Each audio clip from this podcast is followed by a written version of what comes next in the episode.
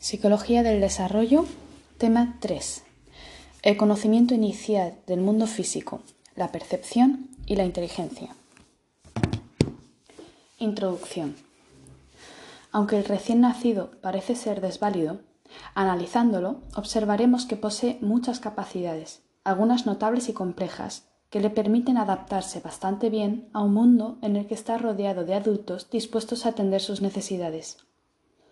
En los últimos años, la investigación sobre recién nacidos ha crecido enormemente gracias a nuevas técnicas y métodos que permiten explorar terrenos en los que era difícil adentrarse. Para estudiar su comportamiento debemos inferirlo a través de índices indirectos como la frecuencia cardíaca o respiratoria, la duración de la atención, etc. Y esto ha sido posible gracias a las nuevas técnicas de registros fisiológicos de fuerza, de los movimientos de los ojos, iluminación infrarroja o las técnicas de neuroimagen. Las capacidades del recién nacido dependen del estado en el que se encuentra, sueño regular, irregular, inactividad alerta, actividad despierto y llanto. Por ejemplo, en las etapas de llanto intenso su capacidad de atención es muy limitada y un exceso de estimulación puede perturbarle mucho. Las etapas de inactividad alerta probablemente sean las que más nos permite estudiar sus capacidades. Que un bebé no haga algo en un determinado momento no permite afirmar que no sea capaz de hacerlo, sino de que no es capaz en las condiciones de ese instante. Además, el desarrollo no sigue un curso lineal. Sufre aceleraciones, retrasos, detenciones y aparentes retornos, de manera que la incapacidad a una determinada edad no significa la incapacidad en edades más tempranas. Las capacidades variadas se podrían clasificar en tres grupos. Sistemas para transmitir información como el llanto, las expresiones emocionales y la sonrisa. Sistemas para actuar a través de reflejos como el de succión, prensión, marcha o Babinski y sistemas para recibir información perceptiva, visual, auditiva, táctil, etc. Junto a una capacidad general para aprender, permiten que en un tiempo muy corto, de unos 18 meses, los bebés adquieran habilidades cognitivas de interacción con el medio muy diversas y complejas. Estas habilidades reciben el nombre de inteligencia sensoriomotriz. 2. Las capacidades del recién nacido. Comunicación y acción sobre el medio primera parte. Sistemas para transmitir información. El niño no tiene realmente intención de comunicarse con los otros, ya que desconoce su existencia. Aún así, nace con determinados sistemas que permiten transmitir sus necesidades a los adultos, siendo el más importante, pero no el único, el llanto. El llanto es una conducta de respuesta refleja malestar, diferencias de temperatura, sobreestimulación, hambre, dolor, que atrae la atención de los adultos, los cuales, en respuesta, tratan de aliviar el malestar del niño. Esta llamada de atención no es intencional para el bebé, pero tiene el efecto de provocar una respuesta favorable. El primer llanto se produce al nacer e indica la entrada de aire en los pulmones y así el inicio de la respiración autónoma. El llanto posterior indica malestar, aunque no siempre se pueda identificar su origen. Aún así, Wolf en 1987 distinguió entre cuatro tipos de llanto. El llanto básico, regular y rítmico, generalmente asociado con el hambre, el llanto de cólera, el llanto de dolor y el llanto de demanda de atención, de aparición más tardía, a partir de la tercera semana. Se ha comprobado que el llanto del niño tiene un efecto profundo sobre los adultos, especialmente las madres, que presentan variaciones del ritmo cardíaco y en la conductividad de la piel, y que el llanto de dolor produce más respuestas y más inmediatas que el de hambre. En cualquier caso, es un buen mecanismo para asegurar la atención y la protección de las crías. Otro medio para transmitir información es la expresión facial. Cansancio, bienestar, alegría y desagrado son expresiones que se manifiestan en el niño. Además, muecas que predicen el llanto y el reconocimiento del gusto de distintas sustancias. La, sonrisa aparece de forma temprana como una mueca que es interpretada positivamente por los adultos. Inicialmente son puramente fisiológicas, señales del bienestar, pero en poco tiempo manifiestan el reconocimiento de objetos y situaciones y adquieren significado social. La sonrisa del niño favorece la interacción social de los adultos hacia él, de manera que se convierte pronto en un vehículo de la relación social. A los pocos meses puede expresar sorpresa, miedo, alegría, tristeza, etc., que los adultos pueden interpretar. Más llamativa es la capacidad de interpretar las expresiones emocionales, que son la manifestación visible del estado emocional, principalmente por las expresiones de la cara de los otros, y reaccionar de forma adecuada. Las expresiones emocionales son un medio de comunicación muy valioso, mucho antes de la aparición del lenguaje. Segundo apartado. Sistemas para actuar. Los reflejos. La capacidad de acción del recién nacido es limitada, pero dispone de una serie de mecanismos, los reflejos. Estos son conductas relativamente automáticas que se ponen en marcha bajo determinadas condiciones. Son muy numerosos y variados. Pueden, pueden parecerse a los de los adultos, como el reflejo de retirada ante un estímulo nocivo, o ser propios de los bebés y desaparecer con el tiempo, siendo su utilidad un poco desconocida aún. Un reflejo de especial importancia es el de succión, que permite la alimentación. Se trata de un conjunto de conductas complejo, combinadas perfectamente. El reflejo de búsqueda facilita la orientación de la boca hacia el pezón. La succión, además de mover labios y lengua, implica la garganta y la deglución, y es distinta y más eficiente que en los adultos. Permite seguir respirando durante la alimentación, lo cual implica tragar aire y la necesidad posterior de expulsarlo. Otro reflejo de gran importancia es el de prensión, ya que permite que el niño se mantenga agarrado a la madre y prevenir posibles caídas. Además, permite mantener objetos en la mano y comenzar a explorarlos con boca y ojo, convirtiéndose poco a poco en conductas deliberadas de prensión y manejo cada vez más fino de la mano. Aunque la utilidad de estos reflejos para la supervivencia es clara, otros desaparecen a los pocos meses y no se sabe muy bien para qué sirve, como es el caso del reflejo de la natación o la marcha. Es posible que provengan de nuestros antepasados, pero no está totalmente clara su utilidad. Lo que sí parece claro es que el recién nacido tiene un conjunto de habilidades más amplio de lo que parece a primera vista, las cuales le servirán como punto de partida para convertirse en adulto. Los diferentes eh, nombres que tenemos para los reflejos son el reflejo de succión, que se estimula introduciendo un objeto en la boca, genera movimientos de succión rítmicos y permite la alimentación desde el nacimiento, se consolida mediante el ejercicio en los primeros días. El reflejo de búsqueda se estimula por el contacto con la mejilla. Es un movimiento de cabeza para situar en la boca el objeto estímulo e iniciar el movimiento de succión. Sirve para orientar la boca hacia la fuente de alimentación. El reflejo de prensión se estimula con el contacto con la palma de la mano y genera un cierre en la mano con prensión del objeto si es posible, permite mantenerse fuertemente agarrado, por ejemplo, durante el transporte de la cría por la madre. El reflejo de prensión plantar se produce al contactar en la base de los dedos del pie, genera una flexión de los dedos con prensión del objeto si es posible y podría ser un resto de conductas arcaicas. El reflejo de la marcha se genera cuando sostenemos verticalmente con los pies sobre una superficie dura y en estado de activación al niño que inicia el movimiento de marcha.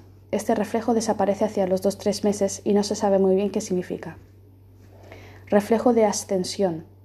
Se provoca sosteniendo verticalmente frente a un obstáculo como un escalón al niño, que levantará el pie con flexión de rodilla como para salvar el obstáculo. Desaparece también hacia los 2-3 meses y no se sabe muy bien qué función tiene. El reflejo de reptación. Se estimula apoyado sobre el vientre y con una resistencia en el pie, da lugar al, inicio de movimientos coordinados de brazos y piernas para reptar sobre el suelo. Desaparece hacia los cuatro meses, pero podría ser para permitir el desplazamiento. El reflejo de natación se obtiene sosteniendo horizontalmente sobre el estómago en el agua al niño, que generará movimientos sincronizados de brazos y piernas. Este reflejo desaparece hacia los seis meses. El reflejo Babinski, cuyo estímulo desencadenante es una presión suave sobre la planta del pie, del talón hacia los dedos, provoca una extensión de los dedos del pie en forma de abanico, seguida de flexión de los dedos. Desaparece hacia los 8 o 12 meses. El reflejo del moro se provoca con un sonido intenso, una pérdida de sustentación y un golpe sobre la superficie que sustenta al niño. Da lugar a una apertura y un, y un posterior cierre de brazos y piernas, con cierre de manos sobre la línea media del cuerpo. Desaparece hacia los seis meses, pero podría ser una conducta vestigial de posible utilidad para prevenir caídas y para mantenerse asido al cuerpo de la, madre. El reflejo del parpadeo se produce con una luz fuerte sobre los ojos, generando el cierre de los párpados para protegerse de la luz intensa. El reflejo patelar se provoca golpeando debajo de la rótula, provocando una extensión de la pierna hacia adelante. Finalmente, el reflejo tónico cervical se obtiene eh, cuando el niño está tendido boca arriba, se le gira la cabeza hacia un lado. Esto da lugar a una extensión del brazo y pierna de ese mismo lado y una flexión de los opuestos. Los ojos siguen la dirección del brazo extendido. Aparece ya en el útero y desaparece a los tres o cuatro meses. Podría ser que facilite el establecimiento de la coordinación visión-presión. 3. La percepción y la imitación en la primera infancia. La percepción de las características y variaciones del entorno es fundamental para evitar los peligros y actuar en el ambiente que nos rodea. El ser humano dispone para para ello de diferentes órganos sensoriales que detectan las modificaciones en la energía exterior y los cambios químicos. Sin embargo, no todos estos sistemas funcionan completamente al nacer y su grado de desarrollo varía de unos sentidos a otros. El oído, por ejemplo, está bastante desarrollado, mientras que la visión lo está menos, pero progresa rápidamente durante los primeros seis meses. En todos los sentidos, la identificación y la significación se va construyendo durante, durante, los comienzos de la vida, pero existen predisposiciones o sistemas atencionales que hacen preferir unos estímulos a otros. Tomando como ejemplo la visión, la visión es el sistema que nos proporciona mayor información sobre el mundo exterior y consta fundamentalmente del ojo, el nervio óptico y la corteza visual. El ojo funciona como una cámara oscura de manera que el cristalino proyecta la imagen sobre la retina.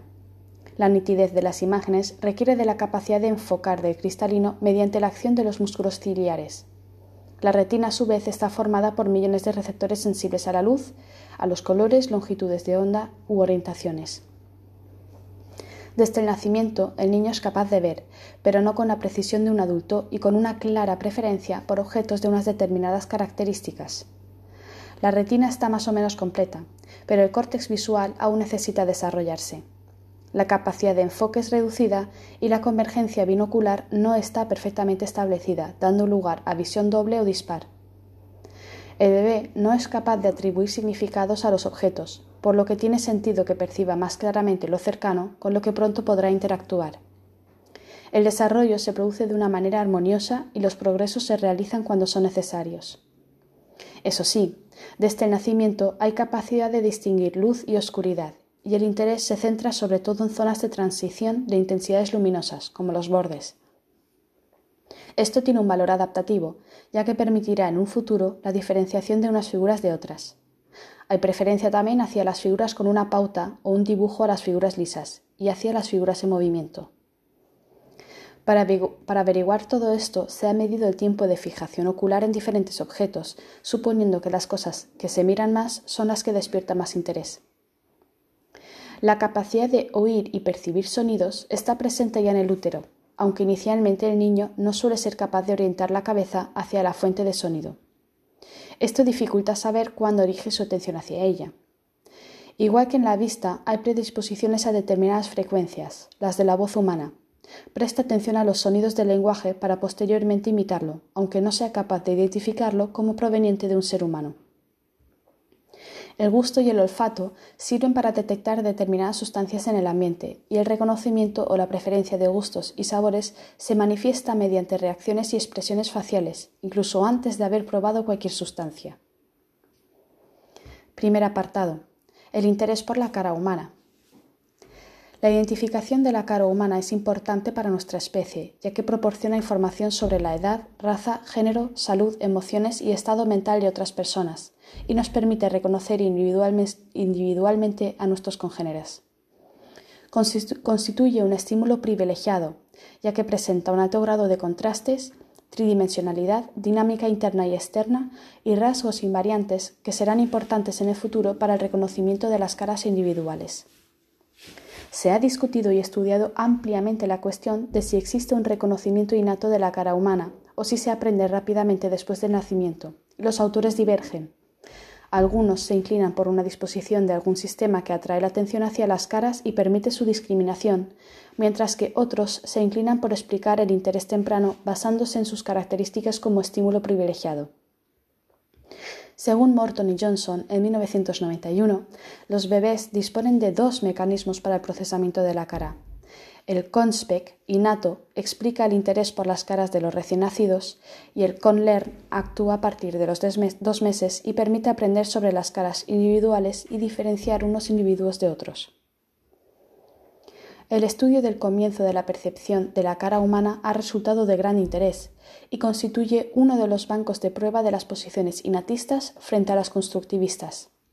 Aunque no se termina de resolver esa duda, sí que queda claro que durante los primeros meses de vida el bebé avanza en su capacidad de reconocer y distinguir caras, pero no alcanza una percepción semejante a la de los adultos hasta probablemente los 5 a 7 años. Apartado 2 el desarrollo de la percepción. A pesar de los numerosos estudios de detalle realizados en el desarrollo perceptivo temprano, no existe todavía una visión de conjunto coherente ni una, perspectiva teórica integradora. La complejidad de este campo se debe a la interacción entre el desarrollo del sistema nervioso y los progresos en la conducta, que son ambos muy rápidos y difíciles de diferenciar. En cuanto a la visión, el sistema correspondiente se desarrolla con enorme rapidez durante los primeros seis meses gracias a la mielinización, que es muy intensa y permite la formación de redes de neuronas muy, muy densas. El bebé se interesa desde un principio por figuras con una pauta y es capaz de diferenciar unas superficies de otras. Inicialmente explora los límites entre las figuras sin mirar el interior de estas. Posteriormente, a los dos o tres meses, mira dentro, lo que le permitirá diferenciar entre caras. También mejora su capacidad de seguir un objeto que se desplaza, haciéndose los movimientos oculares cada vez más finos y exactos.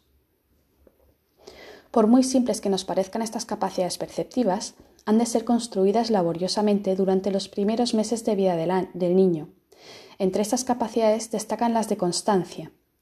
La constancia de la forma, a pesar del cambio de perspectiva y el, resultante cambio en la imagen retiniana, el niño tiene que aprender a atribuir el mismo objeto a las infinitas imágenes que se forman. Y la constancia del tamaño. Al alejarse o acercarse al objeto, la imagen retiniana de éste cambiará en tamaño. Es necesario que este cambio no influya en el tamaño atribuido al objeto real, sino que sea independiente.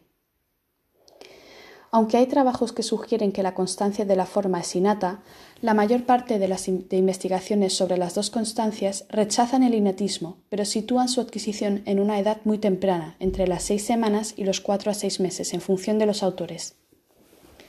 La percepción de la profundidad es otra adquisición necesaria para la supervivencia y está ligada a la constancia del tamaño.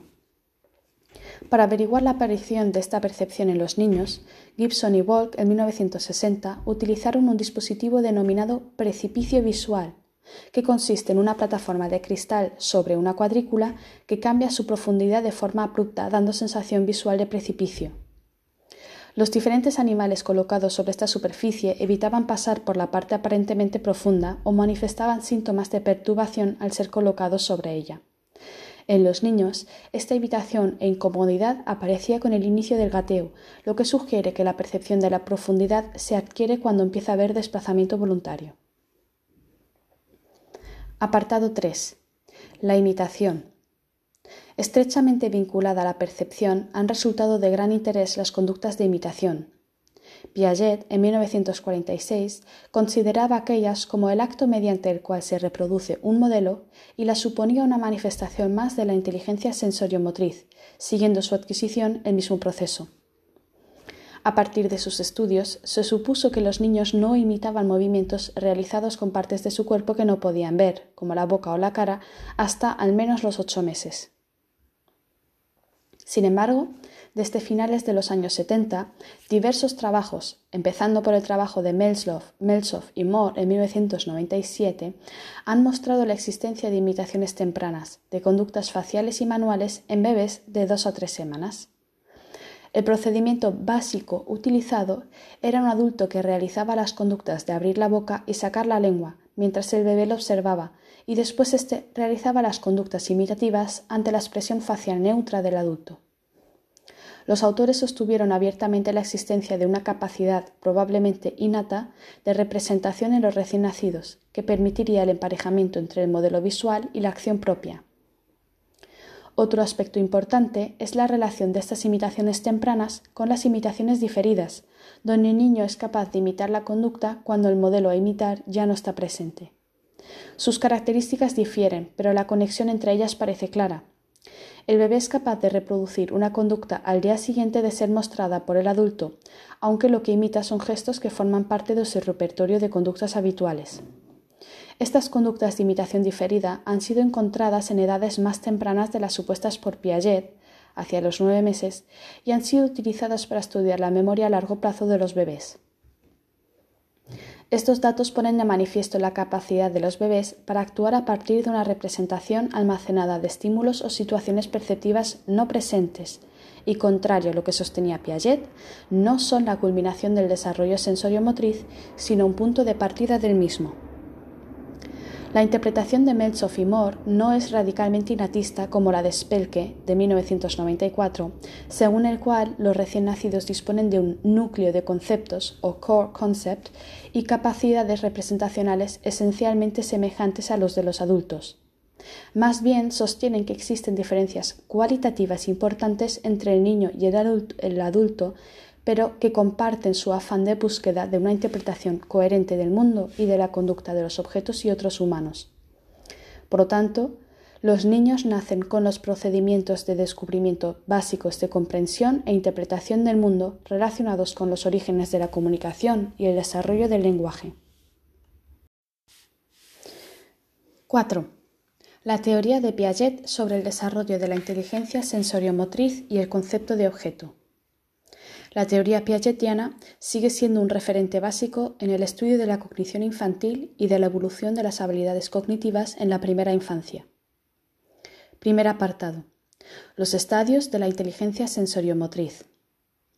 Para Piaget, 1936, la inteligencia se construye a partir de los reflejos innatos y los primeros hábitos, y se alcanza con la intencionalidad de actuar sobre las cosas y utilizar relaciones de los objetos entre sí, durante ese proceso se pueden distinguir seis estadios caracterizados por la adquisición de nuevas posibilidades y capacidades en la interacción con el medio.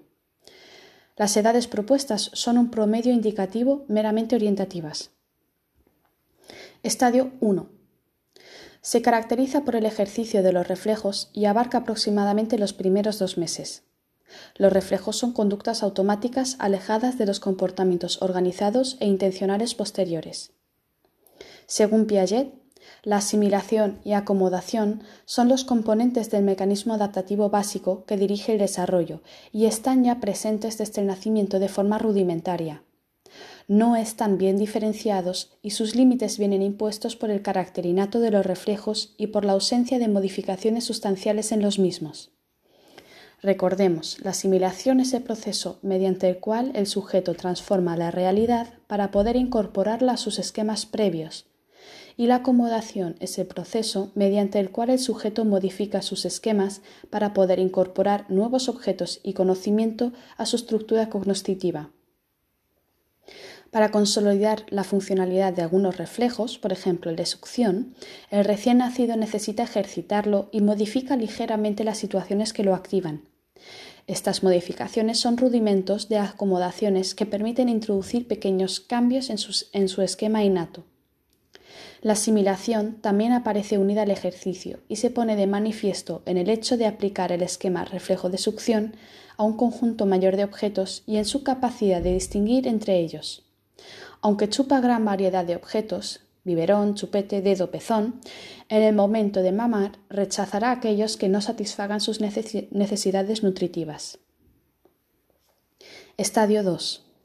Se manifiesta alrededor de los dos a cuatro meses y se caracteriza por aparecer las primeras adquisiciones de alteraciones de los reflejos innatos, pero sin rasgo de intencionalidad como tal.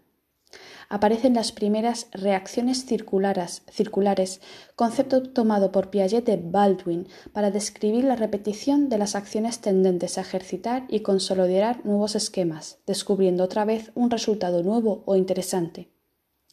En este estado se consideran estas conductas como primarias, ya que siguen centradas en el cuerpo propio. Retomando el reflejo de succión, la conducta de chuparse el dedo requiere la coordinación entre mano y boca y se realiza de forma sistemática. Esta modificación del reflejo supone una acomodación debida a la experiencia y permite, por tanto, distinguir más entre asimilación y acomodación. La asimilación ahora es la repetición de nuevas adaptaciones adquiridas con el resultado de su progresivo fortalecimiento y consolidación que permiten la realización, de la conducta de forma sistemática. La reacción circular primaria consiste precisamente en esta repetición de las nuevas adaptaciones y su función es fundamental en el establecimiento y consolidación de nuevas conductas en el repertorio del sujeto. Estadio 3. Entre los 4 y 8 meses aproximadamente, el bebé aplica sus esquemas sensomotores y adquiere otros nuevos en relación con los objetos del mundo exterior y no ya centrados en el propio cuerpo. Esto permite la aparición de, de conductas casi intencionales como asir, golpear y empujar.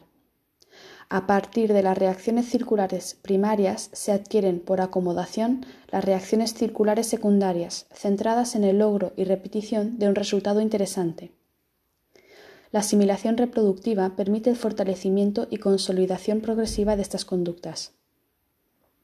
Estas reacciones circulares secundarias son importantísimas, ya que son la base de la exploración del medio ambiente, siendo el origen de importantes desarrollos intelectuales. Tienen un gran valor adaptativo. Estadio 4. En este estadio, entre los 8 y los 12 meses, el bebé empieza a coordinar sus esquemas secundarios para conseguir un fin, de manera que la conducta ya es plenamente intencional, por ejemplo, apartar un objeto para conseguir otros. Aunque los esquemas estaban ya en el repertorio previo, ahora ya es capaz de utilizarlos de forma más flexible, fuera del contexto original, coordinándolos y subordinando uno, el esquema transitivo, al otro, el esquema final. Para Piaget, estos comportamientos son los primeros actos de inteligencia propiamente dicha. Los esquemas son, por tanto, móviles y permiten la coordinación entre ellos, dando lugar a esquemas genéricos de contenido múltiple.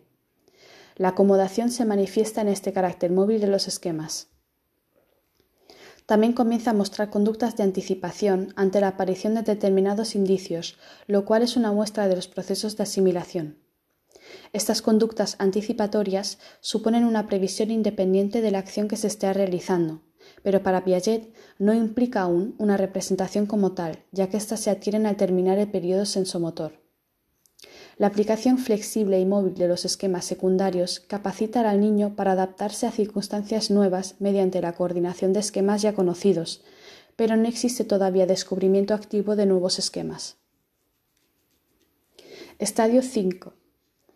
La característica principal es la formación de nuevos esquemas mediante experimentación activa, permitiendo la coordinación dirigida por la búsqueda de nuevos medios. En este estadio, el niño repite las acciones introduciendo en ellas variaciones, tratando de provocar nuevos resultados. Experimenta con los objetos. Esta búsqueda activa de, lo nuevo, característica de la reacción circular terciaria, muestra cómo el niño se aleja del egocentrismo y se orienta más hacia los objetos. Esta búsqueda de situaciones nuevas mediante variaciones permite diferenciar claramente entre la asimilación y la acomodación. Cada modificación supone una acomodación del esquema terciario que está aplicando y le siguen varias asimilaciones que repiten el mismo resultado. Por tanto, la variación de esquemas previos y construcción de nuevos se convierte en un fin en este estado y precede a la asimilación. La reacción circular terciaria es importante en el desarrollo sensomotor, ya que, con la orientación hacia los objetos y la experimentación activa, permite resolver problemas mediante el descubrimiento de nuevos medios, poniendo de manifiesto el nivel intelectual. Estadio 6. Alrededor de los 18 a 24 meses, el niño es capaz de combinar mentalmente las acciones previa a la realización activa mediante la experimentación interna. Para Piaget, esta capacidad representacional toma la forma de imágenes simbólicas que anuncian la función simbólica y el pensamiento representacional propio del estadio o periodo preoperacional. Permite solucionar problemas sin necesidad de realizar conductas de tanteo o experimentación activa. El sujeto ya puede hacer uso, además de sus esquemas sensomotores, de las representaciones internas, permitiéndole el desarrollo del pensamiento lógico y conceptual.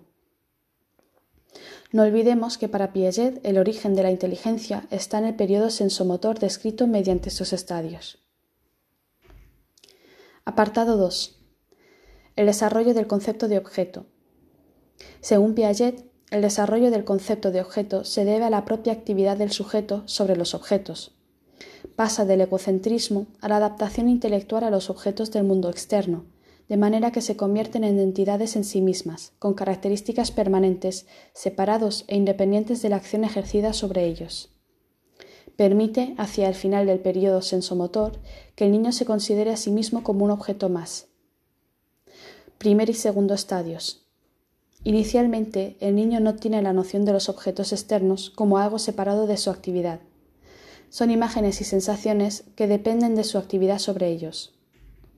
Aunque a las cinco semanas es capaz de sonreír de sonrisas de, reconocimiento, realmente lo que reconoce es su propia reacción antes que el objeto como tal. Una característica de estos estadios es la indiferencia ante la desaparición de algún objeto interesante del campo visual.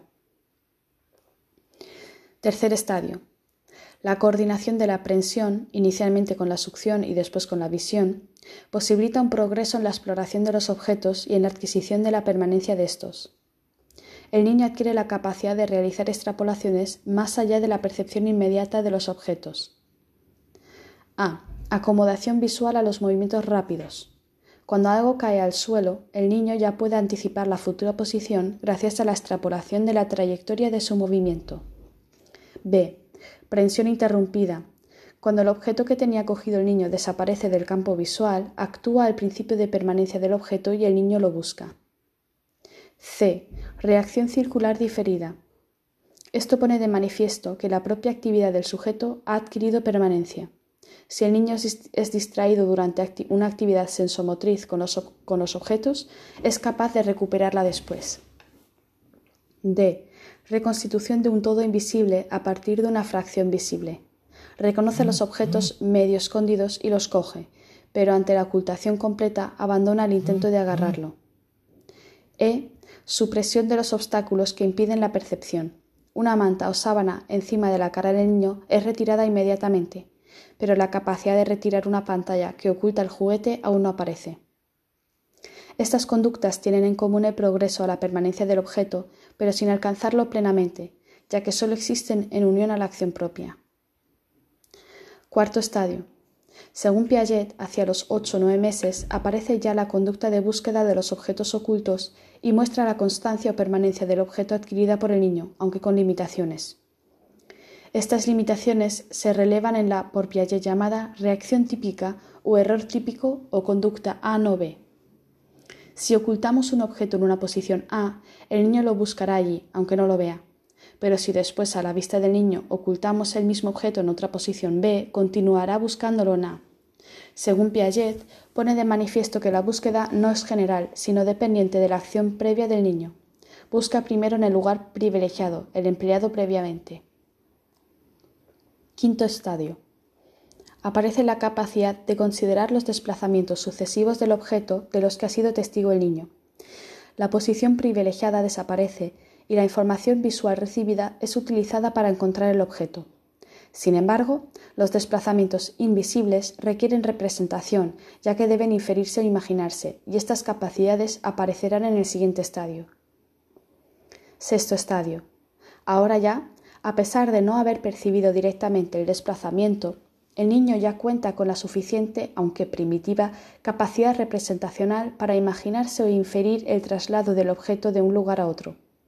Esto implica también la adquisición del concepto de objeto con sus rasgos principales, constancia o permanencia. También cuenta ya con los conceptos de espacio, tiempo y causalidad que permiten la representación coherente y completa de la realidad, facilitando la actuación inteligente.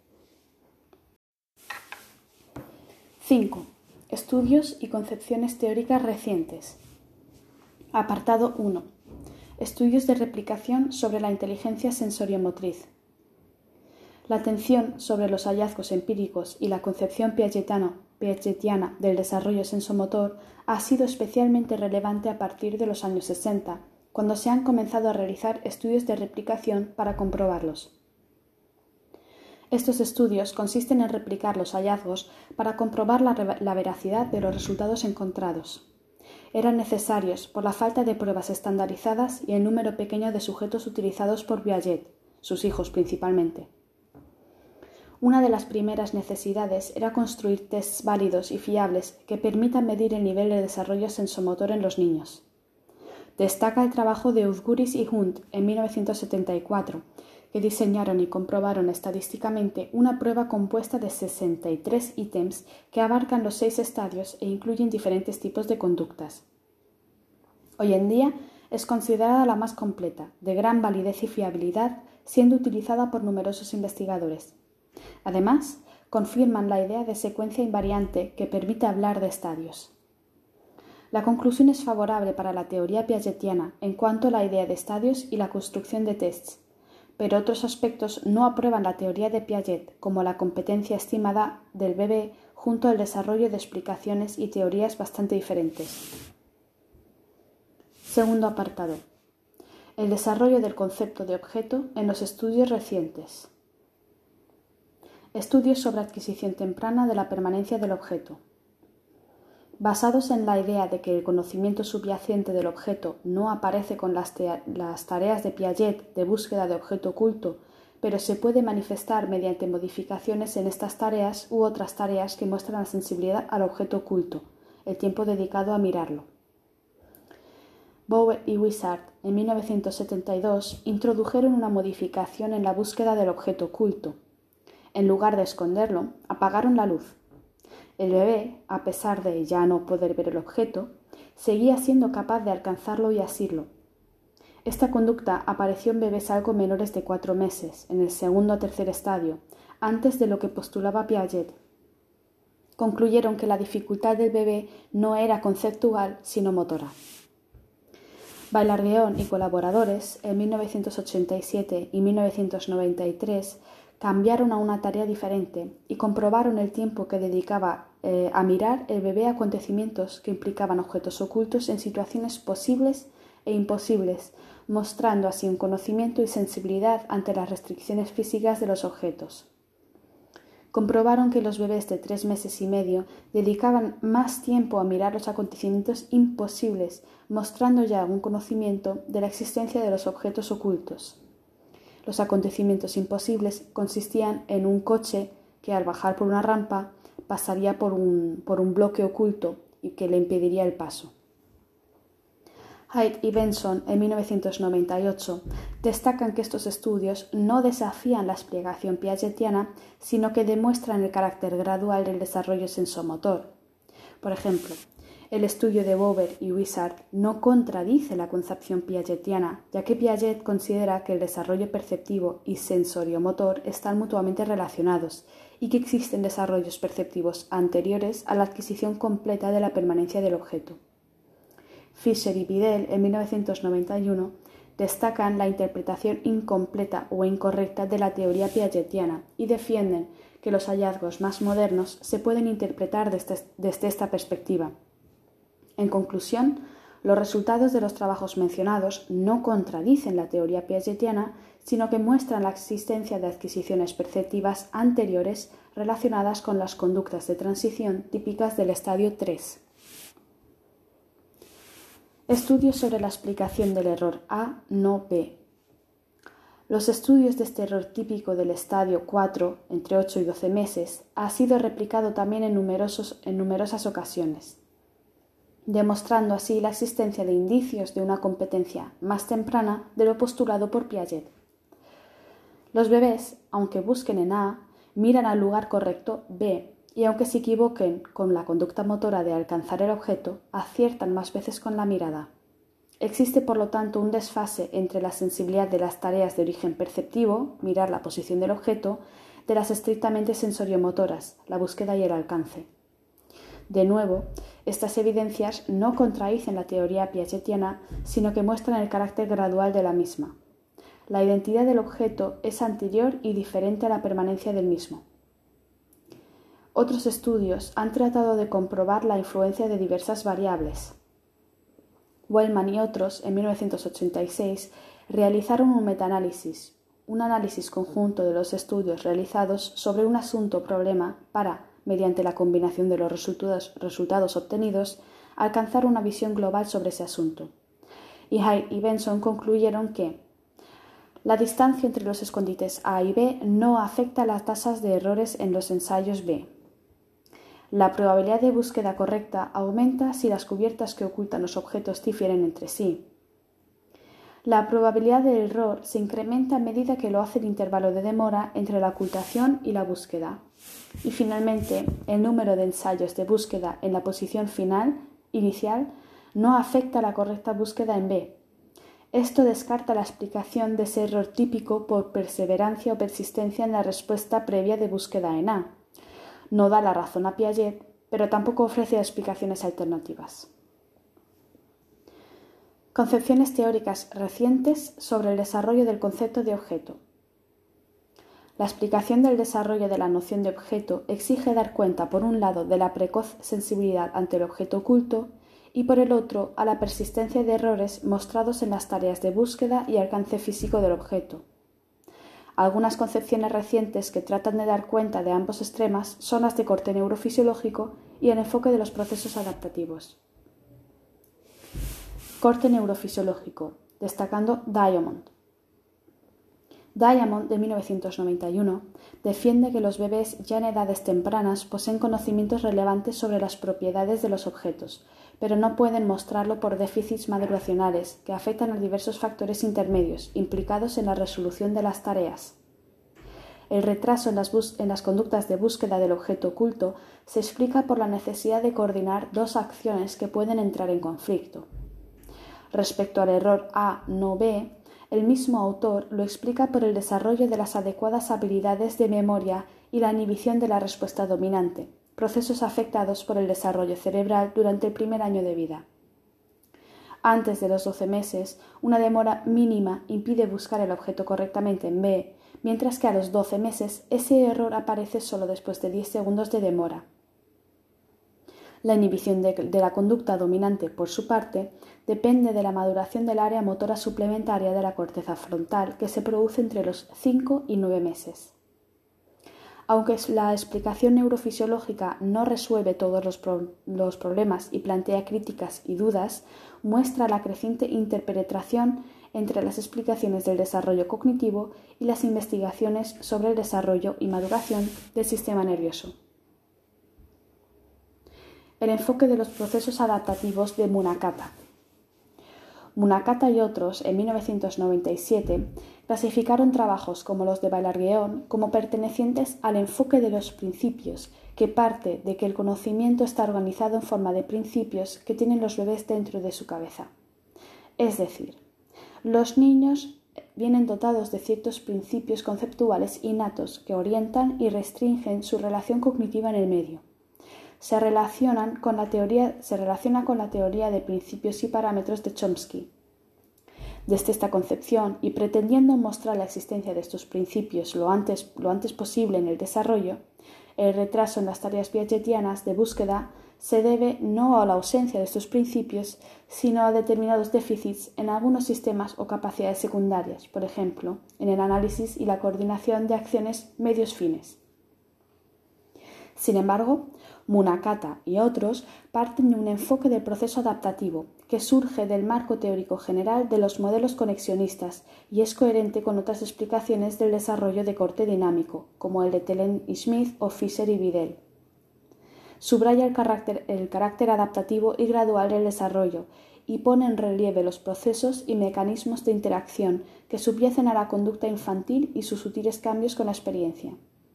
De este punto de vista, los hallazgos en los trabajos sobre la sensibilidad a los objetos ocultos, medidos por los tiempos de mirada, no muestran la, posesión del concepto de objeto. Las aportaciones fundamentales de este enfoque son, por un lado, sus trabajos, empíricos sobre la explicación de las dificultades en la búsqueda del objeto escondido en términos de los déficits medios fines, y la simulación del proceso evolutivo utilizando para, para ello redes conexionistas. En el primer caso, lo que hicieron fue colocar un juguete sobre una plataforma inalcanzable que se inclinaba al pulsar un botón, una única acción medio fin, permitiendo que el juguete se desplace por una rampa hacia el bebé. El juguete podría quedar oculto o visible al ser colocado sobre la plataforma, y los bebés respondieron más cuando el juguete estaba visible. Por lo tanto, la dificultad no se relaciona con el análisis medios fines, ya que no tienen que coordinar la acción de apartar la pantalla con la de coger el objeto. En cuanto a las redes conexionistas, la comprensión del concepto de objeto implica diversos procesos que subyacen a la conducta de los bebés. En edades más tempranas, los bebés pueden hacer predicciones sobre los acontecimientos con objetos ocultos, aunque aún no comprendan que el objeto sigue existiendo, ya que no existe una representación acabada del mismo. Más adelante, con la aparición de representaciones más potentes, serán capaces de realizar las conductas de búsqueda y alcance. Las redes conexionistas propuestas para comprobar esta concepción gradualista sobre la adquisición de la permanencia del objeto suponen una aportación muy interesante en la simulación de un proceso evolutivo, gradual y fruto de la experiencia del sujeto. Esta concepción basada en los procesos adaptativos aporta una perspectiva evolutiva centrada en el cambio, además de un modelo explicativo preciso de la actuación de los sujetos y de su evolución a pesar de su limitado alcance, aunan precisión y explicación del cambio, siendo una contribución muy valiosa.